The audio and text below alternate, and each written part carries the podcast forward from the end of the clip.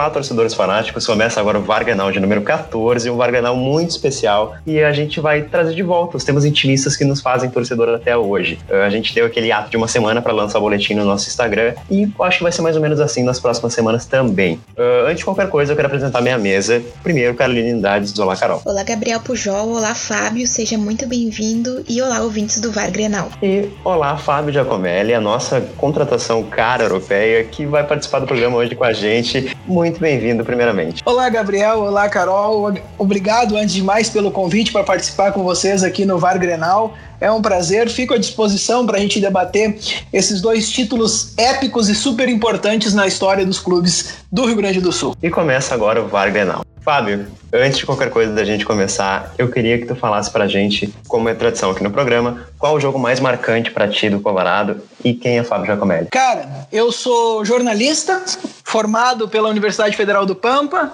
sou mestre em jornalismo pela Universidade da Beira Interior, onde também faço meu doutorado, sou orientado pelo professor João Canavilhas. Vocês, estudantes de jornalismo, conhecem bem. Oh. Tô na fase final da tese, um aninho para acabar, espero que até o final do ano eu realmente consiga unir forças para terminar a tese. E o jogo mais marcante para mim, cara, seguindo uma corrente um pouco diferente das pessoas que escolhem e que acabam por escolher sempre uma conquista épica, eu vou escolher um jogo que nos tirou de um lamaçal. 2002, Inter e Paysandu em Belém do Pará. O Inter precisava de qualquer forma vencer aquela partida e ainda contar com resultados paralelos. 2 a 0 foi o jogo, gols do Michael Librelato e do Fernando Baiano. Mas a história que circula esse jogo é a história história, para mim, mais engraçada. Hoje, engraçada. Eu acordei aquele dia com 40 graus de febre, cheguei a ter um pico de 42 graus de febre, e a minha mãe querendo me levar para o hospital de qualquer forma. E eu sabia que se eu fosse para o hospital ia perder o jogo. Eu disse: não vou, e não vou, e não fui. Sentei no sofá, era verão já, era dezembro,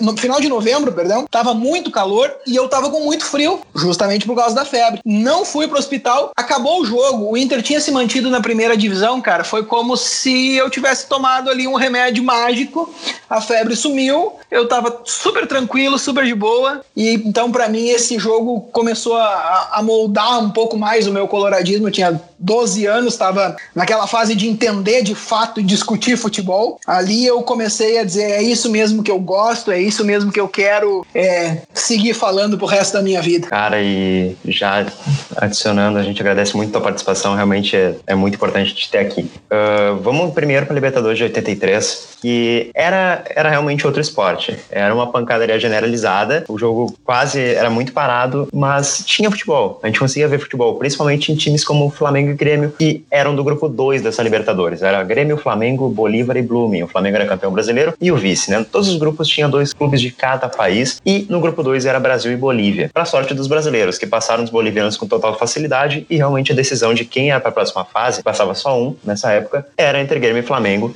teve um empate no Olímpico no jogo da estreia e depois o Grêmio conseguiu um 3 a 1 no Maracanã lotado. Acho que a Carol pode falar um pouquinho melhor. Então, o Grêmio estreou na Libertadores no dia 4 de março contra o Flamengo no Olímpico, empate do, do clube nessa Libertadores em 1 a 1. Depois, no dia 22 de março, jogou contra o Blooming lá na Bolívia, venceu por 2 a 0.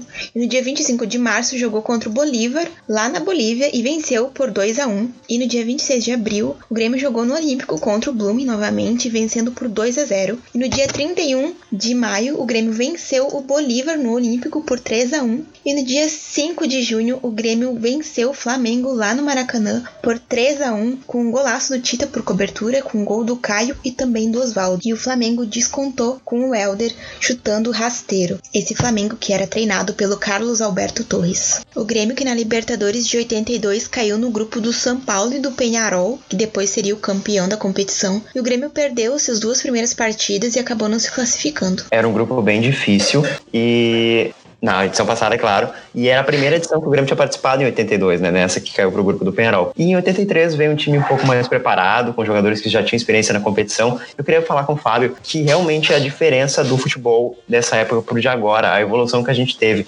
Porque era um jogo muito mais pegado, até o próprio Inter chegou numa final em 80 e na, no final daquela década mágica do Colorado, além de 70, né? Era um esporte totalmente diferente. A gente vê pelos jogos, melhores momentos, era muita pancadaria e os lances de de perigo tinham que ser muito mais elaborados, porque realmente pau comia e não tinha dó nenhum. Sem dúvida, sem dúvida, cara. O futebol era muito mais contato físico do que a parte técnica. Tanto que uma coisa engraçada da gente ver ou, ou relembrar é que não era raro a gente ver jogador ali com uma barriguinha, né? Barriguinha um pouquinho mais físico. Hoje não, hoje tem que estar totalmente preparado, não pode ter nada de gordura. E o futebol era extremamente físico, todo mundo de chuteira preta do 1 ao 11. Era muito clássico saber como funcionava o futebol. E como tu bem disse, o Grêmio aprendeu a disputar a competição em 82 e em 83 chega para uma primeira fase.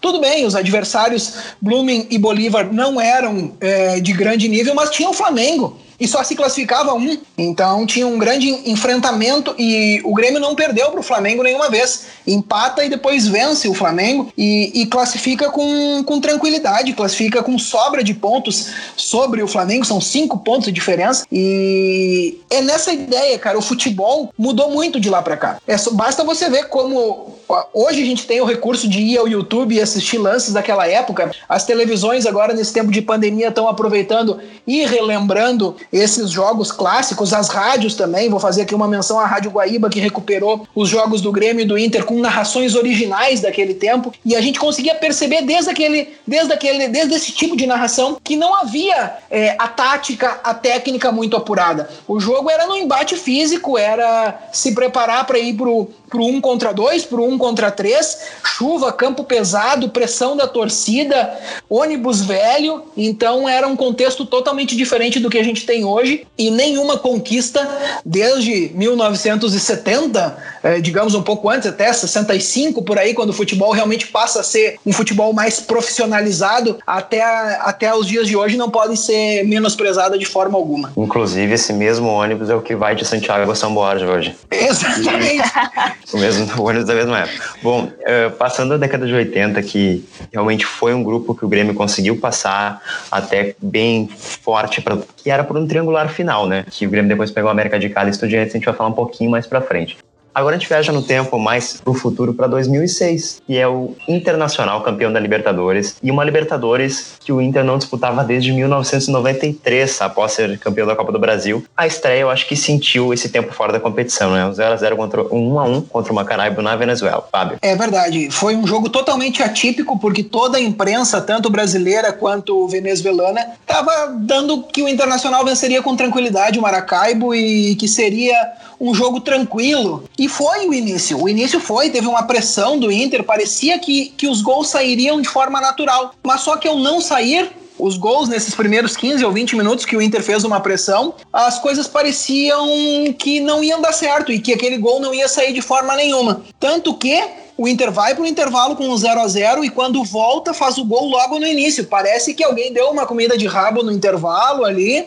E o Ceará faz o gol, cara. O Ceará não bate rebate, o lateral direito faz o gol para ver como tava todo mundo em cima tentando esse gol. Só que depois que o Inter faz o gol também por um lado descansa. Acha que o segundo ou o terceiro vão sair de forma natural e não saem. E então o Inter acaba por tomar um gol aos 44, 43, não lembro bem e volta da Venezuela com um pontinho, enquanto o Nacional, que era o adversário principal da chave, que também tinha o Pumas do México, estava vencendo o Pumas e assumindo a liderança do, do grupo já. Era um grupo que realmente não tinha times de tradição para enfrentar o Inter além do Nacional, mas era um grupo difícil, porque o Maracaibo já deu dificuldade em casa, um joguinho bem, bem feio, e depois o próprio Pumas também deu muita dificuldade para o Colorado, principalmente aqui no Beira Rio. E, Carol, eu quero falar contigo um pouquinho, que a gente já falou do Nacional, desse Nacional de 2006, aqui no programa. Uh, não era o mesmo Nacional campeão de 80, não era um nacional forte dentro do cenário da, da América do Sul, mas a tradição entrou em campo principalmente no jogo do Uruguai, né? Então, o Inter e o Nacional se classificaram desse grupo, mas no primeiro confronto deles, o Inter venceu por 3 a 0 no Beira-Rio com o gol do Michel, depois com o segundo do Fernandão, e o terceiro gol foi do Rubens Cardoso no finalzinho do, do segundo tempo. E o segundo encontro entre Inter e Nacional foi no dia do aniversário de 97 anos do Inter, e o Colorado acabou empatando fora de casa em 0 a 0 com o Nacional. Final. E outra coisa que é importante te falar é que o confronto entre o Internacional e o Pumas, o primeiro jogo deles foi de madrugada, se eu não tô enganada. E o Pumas, ele era vice-campeão da Sul-Americana de 2005. E Fábio, esse jogo do Pumas, a gente teve o primeiro lampejo de Adriano Gabiru em competições internacionais, né? Que foi quem fez o gol decisivo no finalzinho. E outro destaque junto com ele é o Michel, o atacante também. Eu acho que os dois foram estrelas dessa fase de grupo, posso falar? É, pode, não, não estrelas, mas que contribuíram diretamente. Porque, assim, todo Colorado tem uma lembrança clara do gol do Gabiru no Mundial contra o Barcelona. E nunca vai ser diferente. Só que é verdade, cara. E há um lampejo do Gabiru. O Gabiru nem sai jogando nesse jogo. O Inter toma 2 a 0 logo no início, no Beira Rio e desconta ainda no final do primeiro tempo com um gol do Michel e volta do intervalo com o Gabiru no time. E o Gabiru, por incrível que pareça, assume o, digamos assim, uma função de camisa 10 nesse time que é impressionante. Quem olhava o Gabiru naquele jogo contra o Pumas dizia como é que o Abel deixa o Gabiru no banco. Esse jogador é genial. E aí o Gabiru faz, eh, articula muito bem os jogos, o Fernandão empata o jogo e o Gabiru ainda lá uns 30 minutos, se eu não estou enganado, 30 minutos por aí, faz de cabeça, cara. De cabeça o Gabiru no segundo pau, o Fernandão desvia, ele faz o segundo pau. O 3 a 2 é uma virada assim impressionante porque realmente foi um jogo com uma atuação genial de Adriano Gabiru na Libertadores. Torcedor colorado tinha esperança que dava para ganhar o título de 2006 na fase de grupos ainda? Não, porque tem uma diferença muito grande e eu vou te dizer qual é e, e vocês vão, vão, vão lembrar muito bem. O Inter entra na, na fase de grupos e faz uma fase de grupos muito boa, né? Óbvio, não perde nenhuma partida na fase de grupos também, o Inter. É o segundo melhor. Isso, isso, fica só atrás segundo do Vélez. melhor. E faz uma fase de grupos sem perder nenhum jogo. Só que assim, são resultados que, se você for ver, tem dois que se destacam, um 3 a 0 no Nacional e um 4 a 0 no Maracaibo, mas já no final, já quando havia basicamente a classificação garantida. Os outros jogos foram jogos difíceis, jogos complicados, tem o 0 a 0 com o Nacional, tem um 2 a 1 também lá no México, a vitória contra o Pumas, tem um 1 a 1 com o Maracaibo. As atuações não vinham sendo convincentes a ponto de nós olharmos para o Internacional e dizer é um candidato ao título. Os resultados no final, a pontuação, certamente apontavam para isso, mas as atuações não. E aí tem, entre a primeira e a segunda fase, acontece um caso extra-Libertadores que talvez seja o ponto de virada que faça esse time que ganhou alguns reforços, depois a gente fala, buscar a taça, que é a perda do gauchão. O Inter perde pro Grêmio, o gauchão. Vocês lembram daquele jogo, a desviada de cabeça? Do Pedro Júnior. Pedro Júnior, isso. Um a um. O Inter perde o gauchão, o Grêmio é campeão. E aí que vem talvez uma cobrança maior da diretoria, uma cobrança maior dos próprios torcedores e os próprios jogadores em saberem que eles precisam dar mais, já que perderam uma taça frente ao principal rival, tem que compensar de alguma forma. E a forma mais perto nesse momento eram os oito jogos que faltavam do mata-mata da Libertadores, e assim aconteceu. Mas foi uma virada de chave que veio com a perda do clássico Grenal na final. A perda não, o empate, mas a perda do título para o Grêmio. Então a gente volta para 83, quando o esquema da Libertadores, a gente já explicou até, eram cinco classificados por um por grupo só, mais o campeão de 82 que era o Penharol. E eram dois triangulares. Em que triangular que ficou o Grêmio, Carol? Bom, o Grêmio ficou no triangular junto com Estudiantes e América de Cali. O primeiro jogo aconteceu no dia 21 de junho, entre Grêmio e Estudiantes. O Grêmio venceu por 2 a 1 com gol do Oswaldo e do Tarciso. Depois, no dia 24 de junho, o Grêmio jogou lá em, lá em Pascoal Guerreiro contra o América de Cali e foi a única derrota do Grêmio na competição. O Grêmio perdeu por 1 a 0. Depois, no dia 6 de julho, o Grêmio voltou a jogar contra o América de Cali no Olímpico e ganhou de 2 a 1 com gol do Oswaldo e do Caio. E no dia 8 de julho aconteceu a Batalha de La Plata. Uh, o Grêmio foi até o estádio do Estudiantes jogar contra o Estudiantes e foi um empate 3 a 3 Gols do Oswaldo, do César e do Renato. E nesse jogo, quatro foram expulsos do lado argentino e quatro amarelos para os gremistas, o Mazarop, o Renato e o Tarcísio. Teve jogador que tomou amarelo antes mesmo da partida começar. Foi um jogo bem intenso e ficou conhecido como a Batalha de La Plata. Esse jogo acho que merece um parênteses especial, porque é aquele jogo que demonstra bem o que foi essa Libertadores, mas no seu máximo. Por quê? Era um jogo difícil contra estudiantes lá, estudiantes tinha que vencer.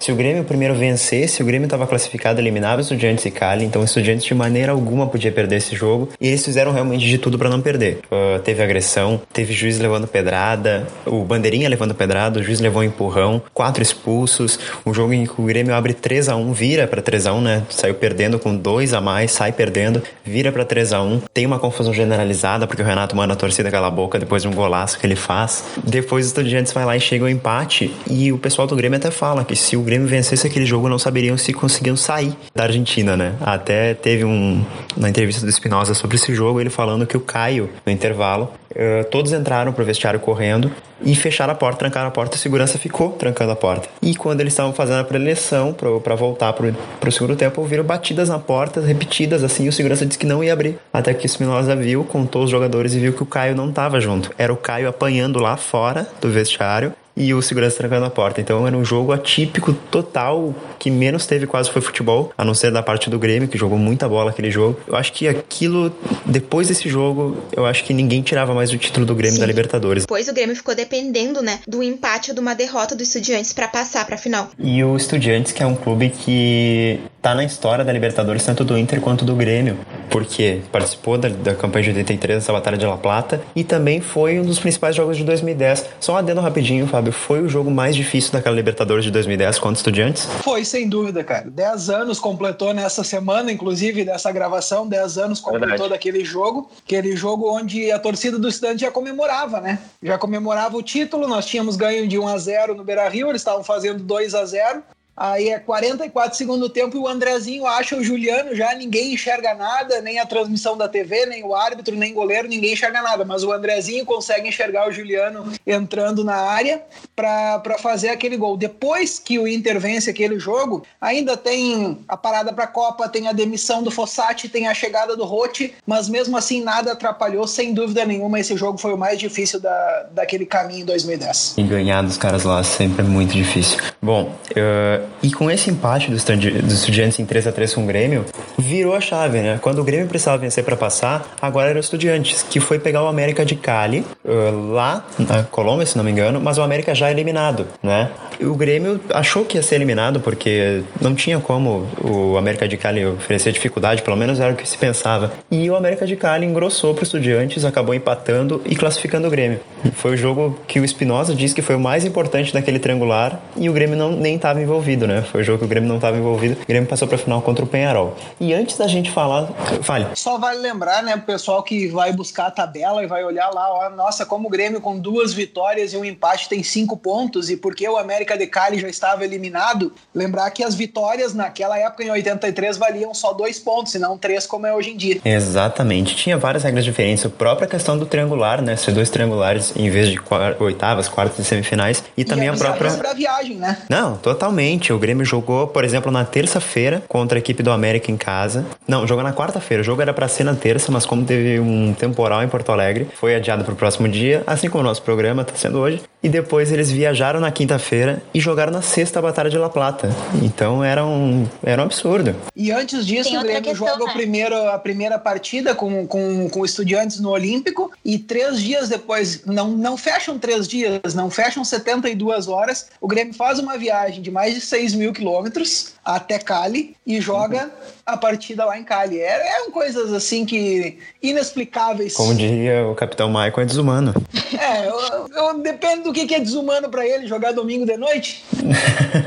Talvez, Carol. Outra coisa que é importante, né, é que nessa, nessa época o campeão da Libertadores entrava na, na semifinal, né? No caso do Penharol, ele ficou na outra chave com o Nacional e o São Cristóbal. É, nessa outra chave, inclusive, que teve o grande clássico, muitos dizem no Uruguai, que é o maior clássico da história do Penharol Nacional, que foi a semifinal da Libertadores de 83. Porque ambos tinham vencido esse time da Venezuela e a decisão era no último jogo. Quem vencesse ia para a final da Libertadores, Nacional ou Penharol. Assim como aconteceu com, já com River e Boca em uma semifinal, aconteceu aqui também. E o Penharol acabou vencendo por 2 a 1 Era um grande time do Nacional, inclusive o Luzardo, atacante do Nacional, foi o artilheiro dessa competição, mas não foi o suficiente para bater o Penharol, né? E antes da gente falar sobre a final de Grêmio e Penharol, a gente conseguiu um áudio do Giba, que era lateral esquerdo do grupo do Grêmio de 83, campeão da Libertadores, depois ainda ficou no Grêmio por mais uns anos e é um personagem interessante que fala um pouquinho do clima do grupo do Grêmio, como foi essa Libertadores e como era a relação tanto com Espinosa quanto com Fábio Koff.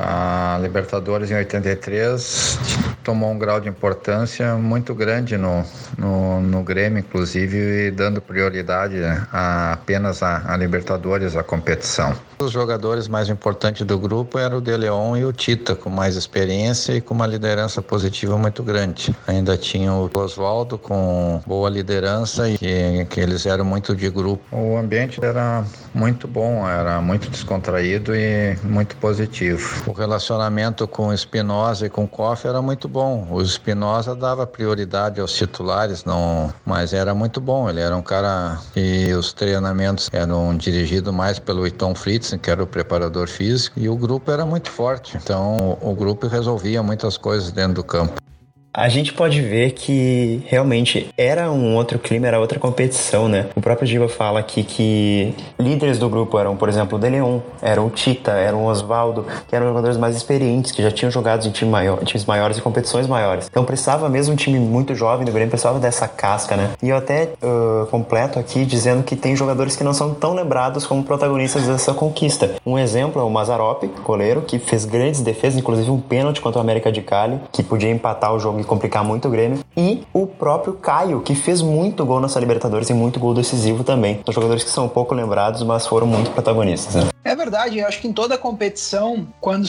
há uma preparação diferente, o Grêmio já tinha vindo de 82, se preparou, aprendeu a jogar e montou a equipe com esses jogadores cascudos para 83 e o Internacional também, a gente vai ver logo mais competição como a Libertadores, cara, não se entra para simplesmente jogar. Libertadores tem que entrar para ganhar. É uma competição com espírito diferente. Nunca vai ser comparado com a, com a UEFA Champions League, que é a sua irmã europeia. Nunca vai a aura da Libertadores, a sensação da Libertadores é muito diferente. Não, jamais mesmo. E já vamos passar pra. Fala, Carol. Uh, tu falou do Caio, né? O Caio foi um dos artilheiros do Grêmio nessa Libertadores com quatro gols. O artilheiro do Grêmio foi Oswaldo com 6 e o Tita com 5. E o que fazia gol de fora da área, Oswaldo também era um absurdo.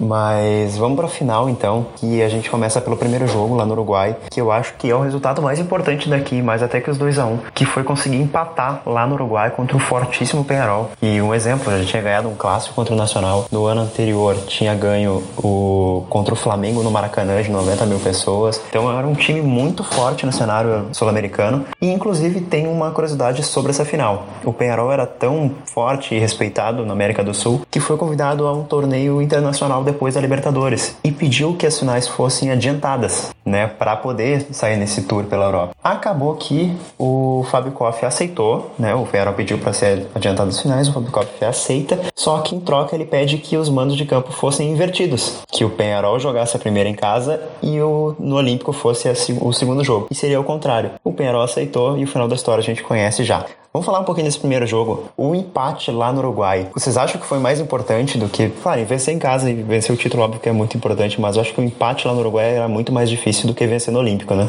Ah, com certeza. E o Grêmio saiu na frente logo no, logo no início do primeiro tempo. Acho que não tinha nem 20 minutos ainda com o gol do, do Tita, né? Depois o Penharol empatou com o Morena, mas acho que foi bem importante sair de Montevidéu com empate. O Grêmio jogou num 4-4-2 e o Penharol também, né? Até hoje, os times sul-americanos de tradição, na Argentina, no Uruguai, eles costumam fazer aquela pressão inicial. Pressão inicial, a gente costuma brincar muito assim, a se aguentar os primeiros 15, 20 minutos, o resultado pode ser outro. O Grêmio não só aguentou os 15, 20 minutos, como abriu o placar. E aí, numa final, tu abrir o placar fora de casa é para desestabilizar o adversário. Não adianta. Era um time do Grêmio muito bom e diferente dos times da época. Era um time muito ofensivo. Né? Tinha um 4-4-2 que às vezes virava até um 4-3-3, quando o Renato abria pela direita, o Tarcísio pela esquerda, o Caio ficava no meio. O Oswaldo e o Tita também chegavam com qualidade na frente. O próprio China, que era um primeiro volante, jogava muito bem, tinha um bom passe. Então era um time muito bom, os próprios laterais apoiavam. Era um time muito bom e muito ofensivo. Tanto que conseguiu fazer vários gols fora fora de casa.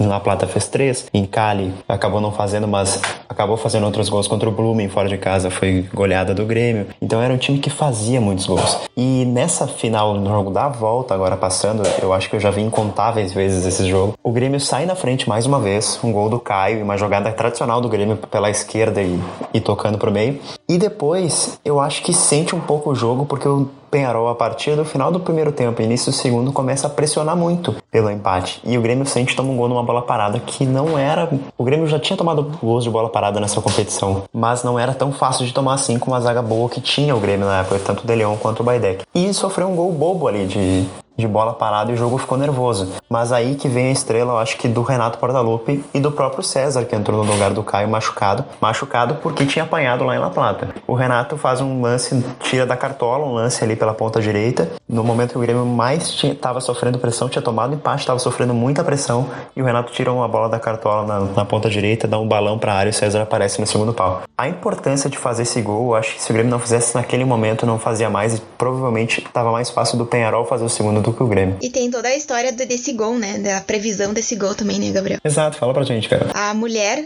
do Caio, se não estou enganada. Do Tita. Do Tita, isso, perdão. Ela, antes da final, eles fizeram um jantar, porque eles eram bastante amigos, e a mulher do Tita falou pro César que ela sonhou que ele faria o gol do título da, da Libertadores do Grêmio. E até o Tita falou depois que quando o César faz o gol, ele, ele lembra da, do que a mulher dele falou e se emociona e, e tudo mais. Então tem toda essa história aí desse gol previsto. O Grêmio foi campeão, né, com 12 jogos, 8 vitórias, 3 empates e uma derrota contra o América de Cali e fez 23 gols. O único, o, toda entrevista que o Tita dá sobre esse lance, ele se emociona, porque imagina como forte foi, sabe? Mas só voltando aqui um pouquinho para América de Cali, que a Carol falou, eu tava vendo uma discussão esses dias em os canais esportivos, que o América de Cali é um dos maiores clubes a não ganhar a Libertadores da América. Vocês concordam com isso? Não sei se é um dos maiores, porque é, nós, nós vamos ter uma, uma participação mais decisiva do futebol colombiano nos últimos anos só. Antes, a, basicamente, a, a, Copa Libertadores era decidida entre brasileiros, entre os argentinos e os uruguaios. Os uruguaios começam com uma história muito forte, né? depois o futebol uruguaio decai muito, os brasileiros e os argentinos mantêm uma história muito grande, sendo os argentinos os maiores campeões. Mas sim, é um clube com história, é, é um clube que tem desde a década de 60 é, um, um, bons nomes, revela bons nomes, sobretudo para a seleção colombiana. Mas eu não, não vejo tudo isso assim, não. Carol. Eu também não acho. Eu, eu vejo uma certa tradição, mas não é algo tão forte. E esse ano ele tá no grupo junto com o Grêmio Internacional, né? A gente até fez uh, alguns VAR falando sobre, sobre esse, esse grupo, o grupo esse, não estou enganada. Eu coloquei ficha no América de Cali, acreditava mais no América de Cali do que Universidade Católica. Católica. Mas eu também, eu também não acredito que ele seja o maior a não vencer. É, eu acho que tem times maiores, mas o América de Cali é um dos, pelo menos, porque é um time que chegou em finais, é um time que revelou gente, mas realmente acabou nunca ganhando. Uh, bom, vamos voltar para... Até o São Caetano chegou, né? Então, até o São Caetano chegou, exatamente. Essa, esse ano de 2004 aí foi, foi totalmente atípico pro futebol. Bom, vamos voltando agora para 2006, onde começa o mata-mata do Inter contra o Nacional do Uruguai, mais uma vez. Eu acho que a gente até fez um VAR Grenal sobre os rivais da dupla Grenal, além do clássico, e o Nacional estava aqui como rival do Inter, e realmente eu acho que por esse tipo de confronto, né? Em 2006 foi um confronto bem pegado, acho que o Fábio pode até falar um pouquinho melhor. Sem dúvida, nós tivemos quatro jogos contra o Nacional, né, naquele, naquele ano de 2006, mas só um pouquinho antes, na virada, como eu já falei antes, na perda do, do Campeonato Gaúcho, o Inter também resolve dar uma mudada na equipe. O Alex, o Alex que já estava no elenco, né, o Alex chega no Inter em 2004, mas sofre com uma série de lesões. O Alex vem do Guarani, um investimento alto para o Inter da época, porque o Inter não tinha dinheiro, era um jogador é, com muita, digamos assim, chance de, de ter um futuro bom. Foi disputado pelo próprio Corinthians no início e acaba vir para o Inter e não tem uma sequência. Tem lesões no pubis, no tornozelo e o, o Alex não é inscrito na primeira fase da Libertadores em 2006. Ele só é inscrito para as oitavas. Outro reforço que o Inter ganha nessa mudança é do Jorge Wagner e que vai fazer muita diferença. Jogou muito Jorge Wagner. É, o Jorge Wagner ele, ele vem, ele chega nesse meio e assume a lateral esquerda esquerda, que era do Rubens Cardoso, às vezes o Ceará jogava por ali pro Helder Granja jogar na direita. Então o Jorge Wagner vem, chega e faz uma dupla afinadíssima com o Fabiano Heller. O Fabiano Heller subia muito também, assim como faz o Cuesta hoje, mas só que naquele tempo nós tínhamos um lateral esquerdo muito bom mesmo, que era o Jorge Wagner. E o Jorge Wagner faz uma diferença muito grande para esse time. Como tu falaste, Gabriel, também tem o Gabiru, né, que faz aquele bom jogo contra o Pumas e depois faz alguns outros bons jogos durante a Libertadores, e ainda o Sobis, que começa a ter mais oportunidades na segunda fase da, da Libertadores, e o final lá no Morumbi, depois a gente sabe bem o que aconteceu. Mas sobre o Nacional em si, dois grandes jogos nas oitavas de final entre, entre o Inter e o, o Nacional. O primeiro jogo entre Inter e Nacional é lá no Uruguai, 2 a 1 aquele com o gol clássico do Renteria e o Ai, carinho que o E o carinho que o Edgley fez no Soares, né? Uhum, a gente já falou aqui até no, no VAR, o Gabriel Monteiro, que é o nosso participante colorado, que inclusive não pôde estar aqui hoje, inclusive abraço Gabriel, falou, como todo colorado fala, até o próprio Renteria fala que é o gol mais bonito da carreira dele, né? Eu acho que sem comparação. Sem dúvida, sem dúvida. E porque ele dá um chapéu no marcador e acerta aquele chute que é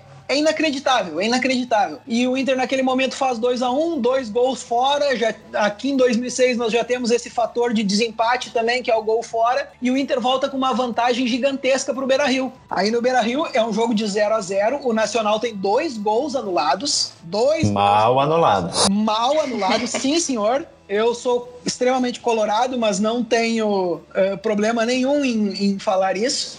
Aí o Internacional passa de fase, mas com um 0 a 0 apertado.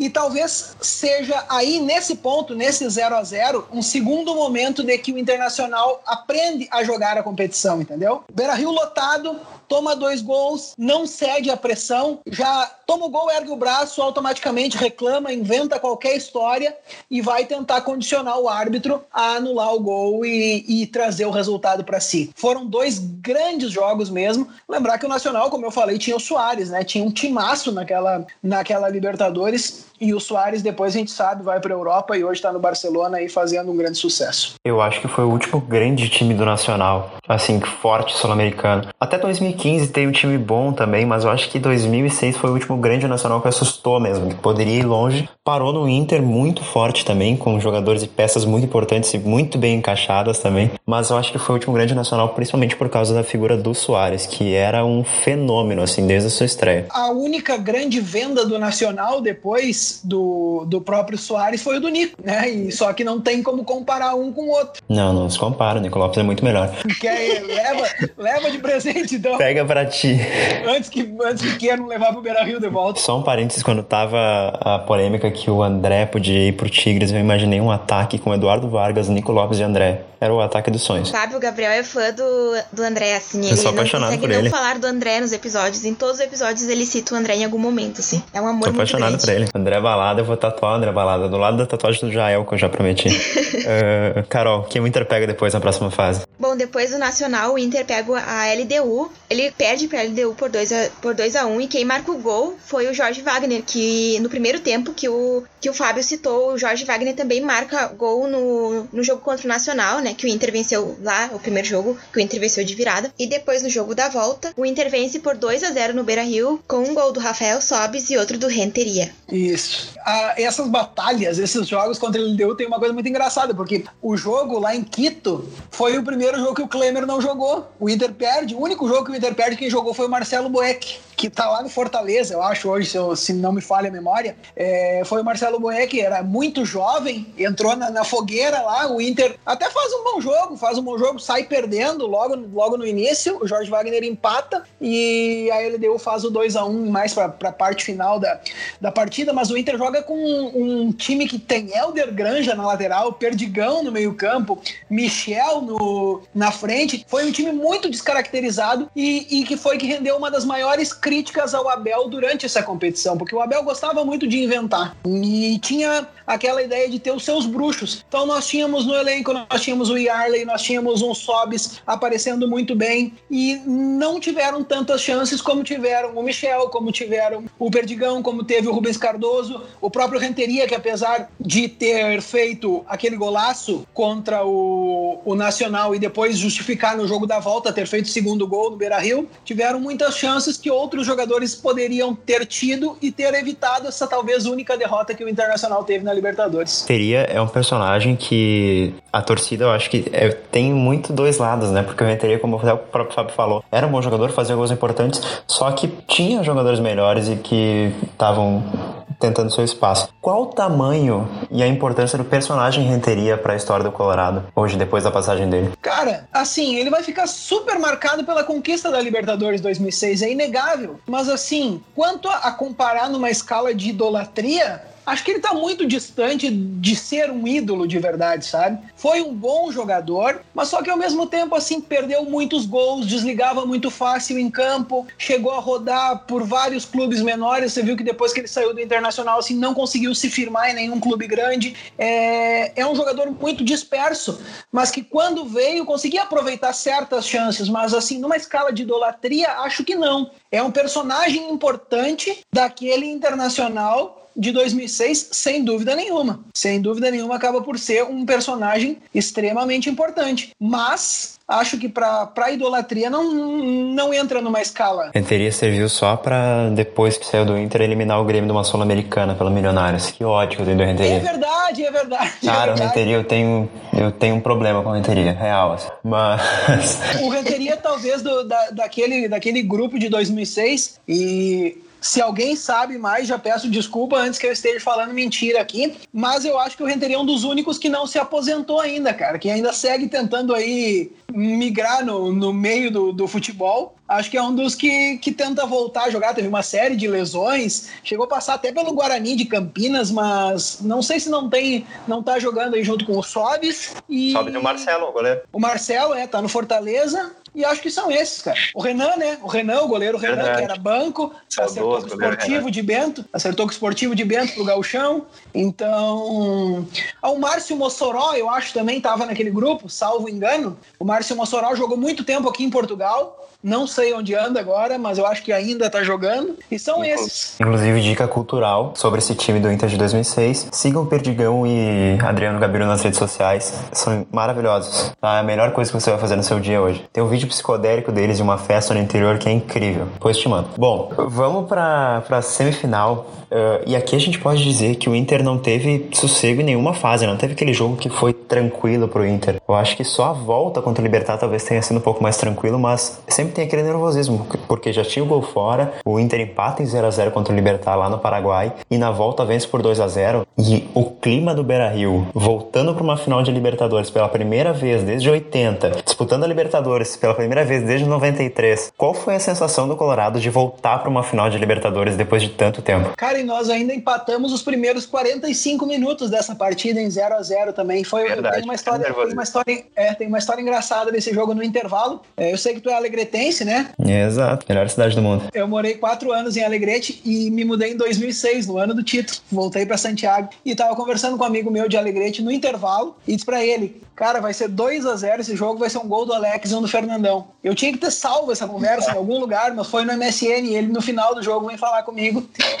E, e, cara, eu nunca mais vou acertar isso na minha vida, nunca acertei nada. E aí acertei, acertei literalmente isso, cara. O Inter faz esse 2 a 0 Até o gol do Alex é aquele chute improvável de muito longe, muito Nossa. longe, e que vem pra, pra, pra botar ponto final na partida. Ali a gente liquidou o Libertar de vez, faz o 2 a 0 e aí o Internacional na final, cara. Pensa que a minha geração eu sou de 89, o Inter tinha estado numa final em 80. Basicamente, a geração que estava vivendo em 2006, muito pouco lembrava de 80, muito pouco lembrava, por causa das dificuldades de acessar aquele material, claro, nós já tínhamos internet e X, Y, Z, mas a minha geração em si nunca tinha vivido e nem visto o Internacional estar numa final tão grande, de tamanha expressão. Nós vínhamos de 2005 ter disputado o título do brasileiro contra o Corinthians, que foi aquele assassinato, aquele roubo, aquela coisa toda, como queiram chamar, que foi feito. E em 93 tinha sido o último título brasileiro do Internacional, que foi a Copa do Brasil. Então essa geração estava vivendo vivendo pela primeira vez a emoção de uma grande final com o Internacional. Então foi assim inegável de que a gente pudesse ter calma, ter paciência ou não estar morrendo de medo antes das finais contra o São Paulo, que era o atual campeão do mundo. Sim, o São Paulo era um time absurdo, era muito bom. Claro, não tinha todas as peças do ano anterior, era um pouco mais fraco, mas era um baita time. E era o time do Murici, né? O Murici conhecia todo o Inter, que tava, era basicamente o time que ele tinha montado com alguns reforços que chegaram pro Abel, e o Murici era o treinador do São Paulo. O jogo do Libertar, o jogo da volta, né? O Fábio destacou que o Inter só fez os dois gols no segundo tempo e foi muito, muito próximo um gol do outro, né? Foi três minutos. O, o Alex fez aos 17 e o Fernandão aos 22. Então, acho que deixou a torcida mais eufórica ainda por essa final. Sem dúvida. E até o próprio Gabriel, nosso companheiro aqui de VAR, fala que a década de 90 do Inter, como o Fábio falou, foi uma geração que sofreu muito por essa seca de títulos, o time escapando de rebaixamento e coisa e tal. E eu acho que eu entendo o sentimento, porque foi a mesma coisa que eu senti quando o Grêmio passou pra final em 2016, por exemplo, vencendo o Cruzeiro. Não tava acreditando. Era uma euforia misturada com medo de não ganhar e ansiedade impressionante, porque era uma geração que não tinha visto o título, não queria muito ver o, o time campeão e quando foi pra final era um misto realmente de felicidade, mas de um medo absurdo. Então vamos pra essa final, o primeiro jogo. Tava até falando em off com a Carol. Fale. É, só pra, né, nessa onda ainda do, do da distanciamento, de comemorar algo, só pra vocês terem uma ideia, a minha maior alegria até então tinha sido comemorar o título gaúcho de 97 com o gol do Fabiano. O Gabriel sabe? falou isso.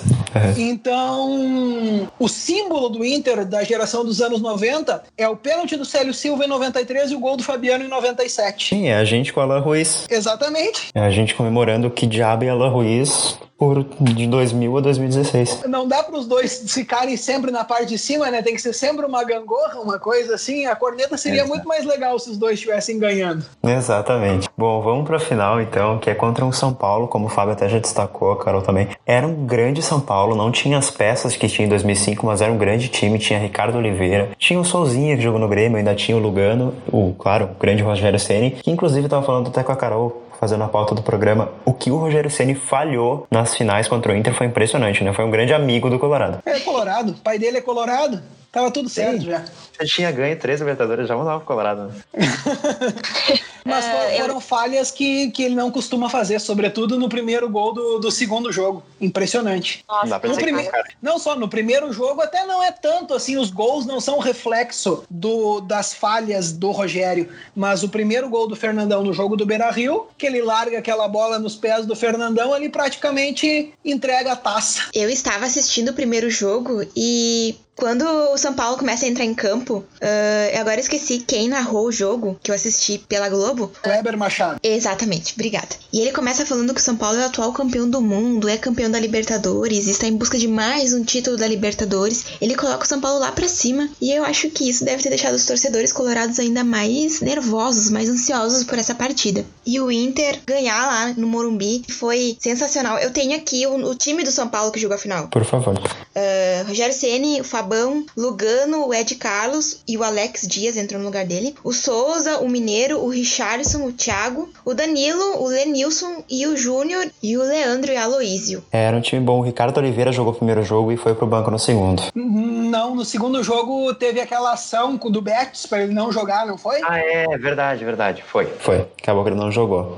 Mas o primeiro jogo ele acabou jogando. Depois da vitória do Inter lá no Morumbi, Fábio, uh, a torcida do Colorado, quanto por cento, qual a porcentagem de certeza que ia ganhar o título da Libertadores. Olha, eu, eu, a minha porcentagem sai de 50%, porque eu tinha que, que ser acreditar, né? Mas só que tu sempre bota na balança. Pra, sei lá, 80, 90, cara.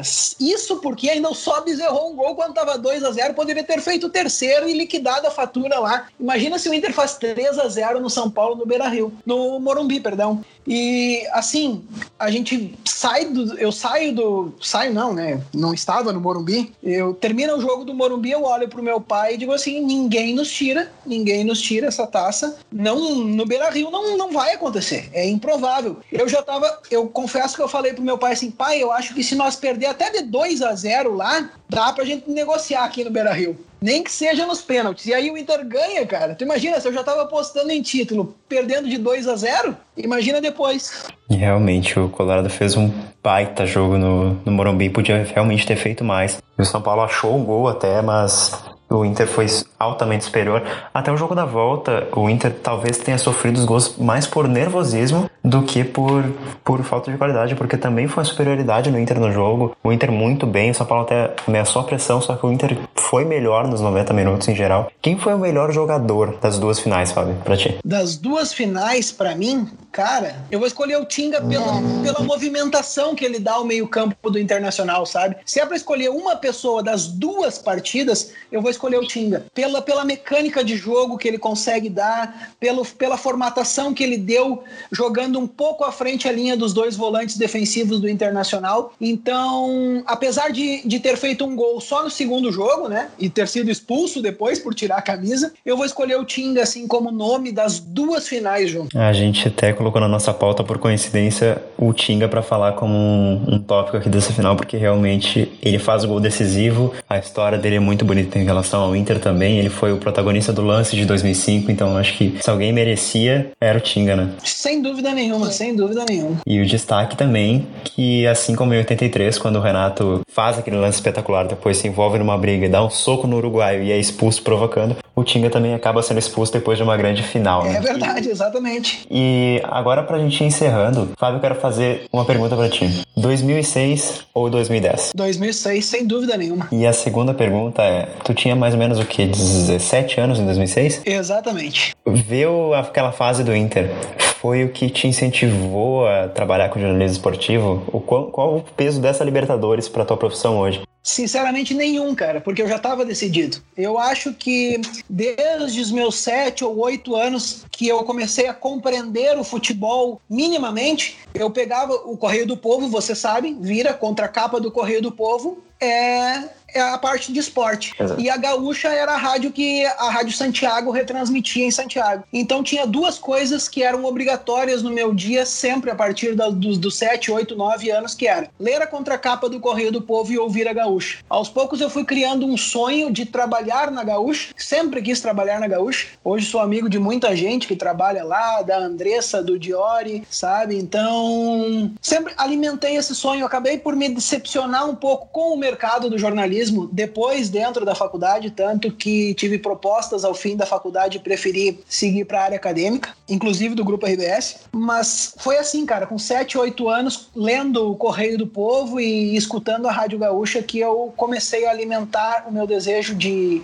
de ser jornalista, de trabalhar com jornalismo esportivo desde sempre, desde sempre. Tanto que no meu primeiro semestre na Unipampa a gente já cria um projeto que foi o Missão Saudoso Esportiva. Missão, maravilhoso. Como? Saudoso Missão, participei depois, eu e a Carol. É verdade, é verdade. O Missão Esportiva a gente cria, eu e o Vitor Borges, que hoje é coordenador da Santos TV, a gente cria logo no primeiro semestre, começa a acompanhar a ESB e, e depois o Missão ainda ganha prêmio do Intercom, sabe? E aquilo ali foi um, um, um gás muito grande, porque que, na, vocês bem sabem, a imprensa local de São Borja não dá tanto espaço para quem é da Unipampa e também para quem quer falar de esporte. Hoje até o pessoal da Fronteira tem um programa lá que fala de esporte e tal, mas depois nós conseguimos, a partir do Missão Esportiva, ter um espacinho na Rádio IP. Depois da Rádio IP, nós fomos para a Rádio Líder com o João Paulo, quando criamos o Almanac, e assim a gente vai foi alimentando o nosso sonho de trabalhar com jornalismo esportivo de verdade. Muito bonita a história, a gente, eu e a Carol, acho que eu posso falar por nós que a gente se reconhece muito em alguns pontos dessa história também. E eu acho que para encerrar é um prazer te ter aqui, de verdade. De certa forma, uma inspiração pra gente também, porque saiu do mesmo lugar que a gente saiu e tá conquistando muita coisa que a gente se orgulha bastante, de verdade. Valeu a pena pagar em euro pra te vir pra cá.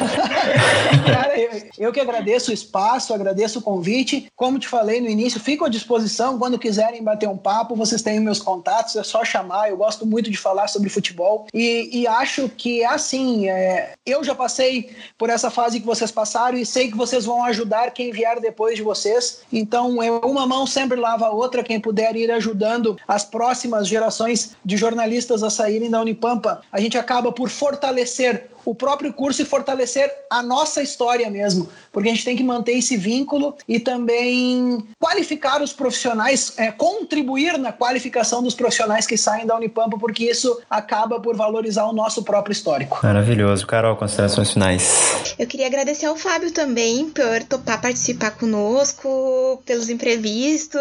Uh, foi muito bacana, como o Gabriel falou, assim, a gente tem muita inspiração em cima de tudo que tu fez. Foi muito bacana participar do Uh, tu falou da Fronteira FM. Eu, no meu estágio, eu participei, fazia a produção do programa esportivo da manhã e me convidaram para participar apresentando, então foi uma experiência muito bacana. Agradecer por você participar e estar aqui conosco. E hoje também eu trabalho com a ESB e o pessoal fala de ti também lá e de certa forma tu abriu portas para pessoal como a gente poder trabalhar lá também. Bom, uh, Fábio, mais uma vez muito obrigado pela paciência persistência aqui da gente para poder gravar. E esse foi o VAR Grenal. A gente espera vocês nas nossas redes, so nas nossas redes sociais para dar uma conversada, arroba VAR Grenal no Instagram e no Twitter também. Fique em casa, cuide dos seus e até a próxima. Tchau, tchau.